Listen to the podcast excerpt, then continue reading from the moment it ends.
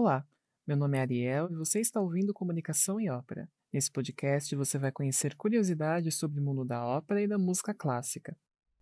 E hoje falarei sobre as diferenças entre a música de concerto e a ópera.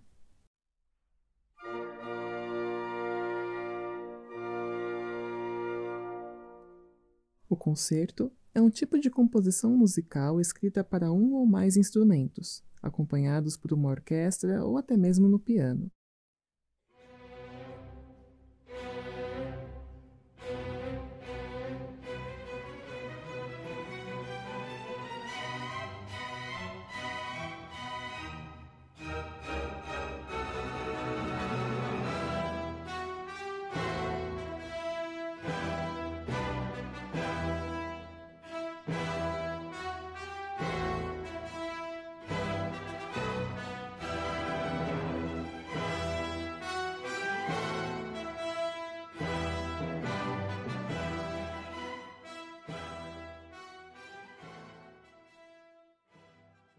As características de um concerto clássico é de ter até três movimentos, onde o primeiro é rápido, em forma sonata, o segundo é lento e o terceiro é novamente rápido. Também pode ser chamado de string quartet, ou orquestra de cordas, ou orquestra de câmara. Posteriormente, outros tipos de concertos também ficaram muito famosos, como os poemas sinfônicos, as suítes, concertos para piano, violino e até para gaita.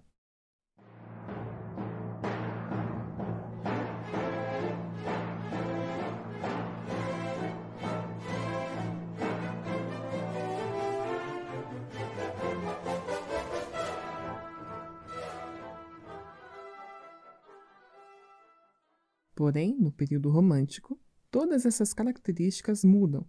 O número de movimentos passa a aumentar e o número de instrumentistas também. Obras como as grandiosas sinfonias do compositor tcheco-austríaco Gustav Mahler são famosas por essa suntuosidade musical. Outro compositor famoso por grandes composições foi o austríaco Anton Bruckner, que em 1891 estreou sua grandiosa Terceira Sinfonia, ou também chamada Sinfonia Wagner, fazendo uma homenagem ao compositor alemão Richard Wagner. Dentro da música de concerto, entram dois agentes importantíssimos para os tipos de canto, sendo o canto coral e o canto vocal, o qual ambos têm a mesma ação junto da orquestra ou outro acompanhamento, que é passar o sentimento do compositor a quem está na plateia, ouvindo e assistindo.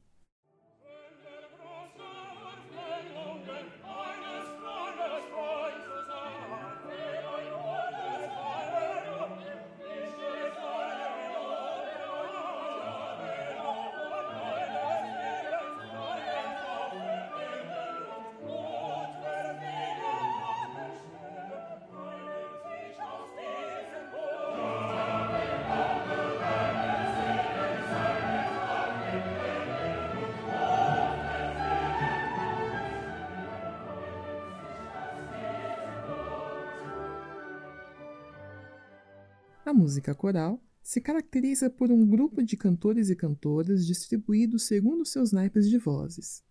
Muito conhecido pelo termo coro misto ou orfeão, o canto coral se compõe de quatro naipes, sendo as vozes soprano, contralto, tenores e baixos, incluindo também vozes intermediárias como mezzo-soprano e barítono. Uma curiosidade é que na orquestra também existem coros, como coro de instrumentos de sopro, por exemplo, como flauta, piccolo, trombones ou até mesmo diferentes coros de vozes ou instrumentos em uma única composição policoral.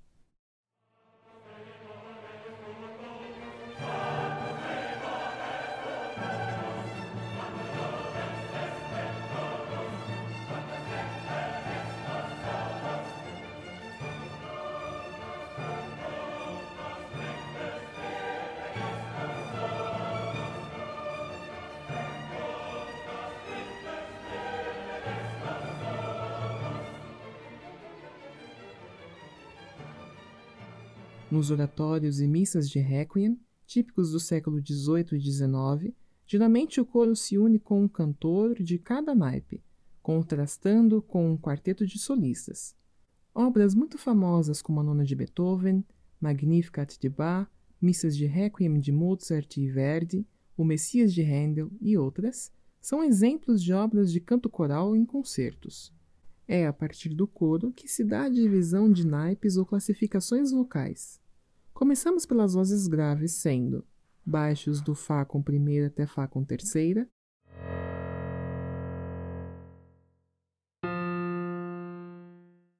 barítonos do Lá com primeira até Lá com terceira,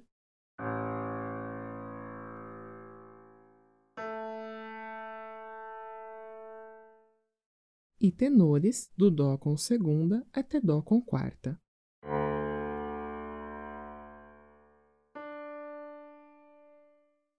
Depois vamos para as vozes médias masculinas e femininas, com contratenores do Sol com terceira ao Mi com quinta,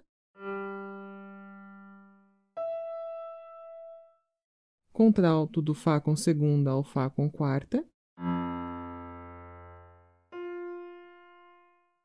e mezzo-soprano do Lá com segunda ao Lá com quarta.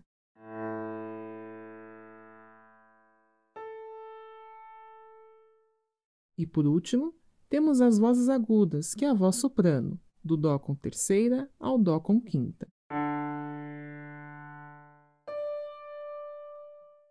Cada uma dessas vozes tem três tipos de classificações vocais, que são chamadas de Fá, sendo então a voz coloratura, que tem registro ágil, a voz lírica, que tem registro mais suave e sensível, e a voz dramática, que tem registros mais densos. É muito importante ressaltar que homens podem ter vozes médias e agudas, sendo assim contratenores, mezzosopranistas e sopranistas.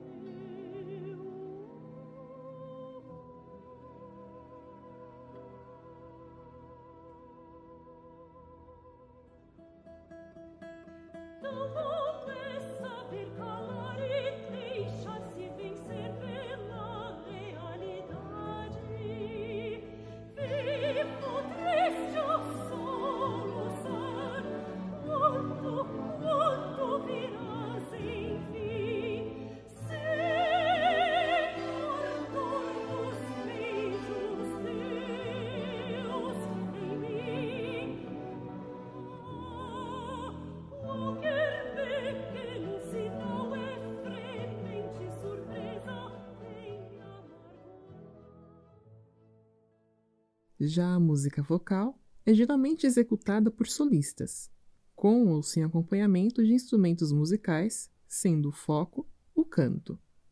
A música vocal é geralmente caracterizada por um conjunto de palavras cantadas, provenientes de um poema ou prosa, que no canto lírico é chamado de texto. Também é muito conhecido pelo nome de canção, sendo então a mais antiga forma de música, isso porque não requer nenhum acompanhamento além da voz. Um exemplo que mistura o canto coral com o canto vocal é a suíte Floresta do Amazonas de Heitor Villa-Lobos, composta em 1958, o qual compõe-se de orquestra, coro com vozes masculinas e uma solista, sendo mais o soprano ou soprano.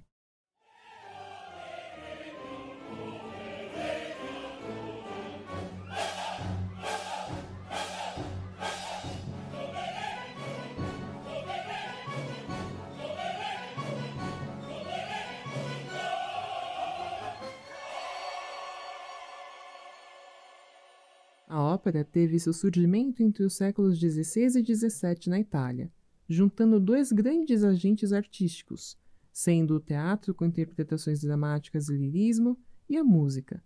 Sendo assim, a origem da ópera é igual a drama em música. Das três grandes cidades italianas que fizeram a ópera se desenvolver, duas se destacam, sendo Roma com o aperfeiçoamento dos codos e a música de coral, e Nápoles com bel canto, ou arte de cantar.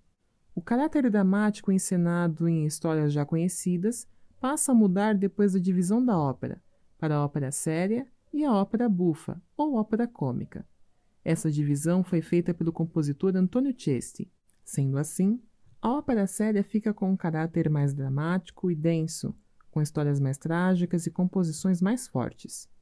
E a ópera bufa ou cômica é mais leve, solto e menos denso, com personagens icônicos como o Fígaro e a Rossina, de Il Barbiere di Siviglia, de Rossini.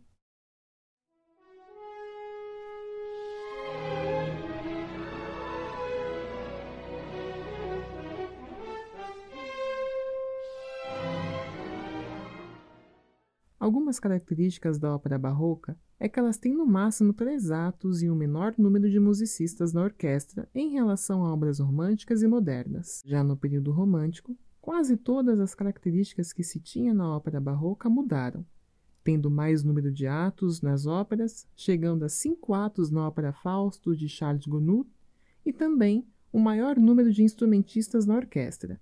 No modernismo e na contemporaneidade, Alguns traços do romantismo com o barroco se misturam, mas fazendo uma belíssima junção de épocas nas novas composições.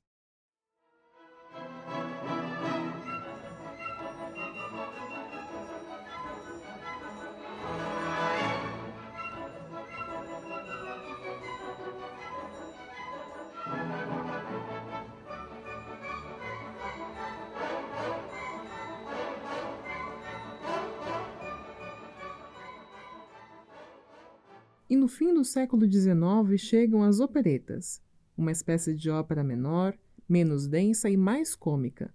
Suas características seguem as da ópera bufa.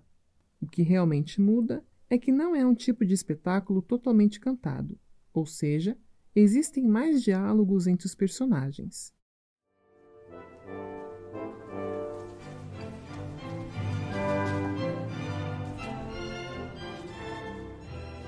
As diferenças da música de concerto envolvendo a música coral e vocal e da ópera, num geral, é que no concerto não é necessário que o cantor ou a cantora interprete um personagem, pois o texto junto da orquestra ou outro acompanhamento traz o sentimento do que o compositor sentia na hora que escreveu. Já na ópera é totalmente o contrário.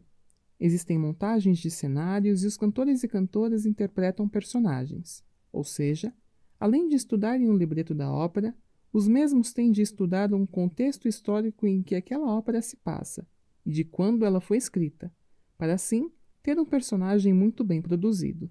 Com todas essas características postas, é possível dizer que a música de concerto e a ópera partem do mesmo princípio, que é contar uma história ao público. O que muda são as técnicas e formas de como elas são compostas. Eu fico por aqui. Espero que tenham gostado e até a próxima!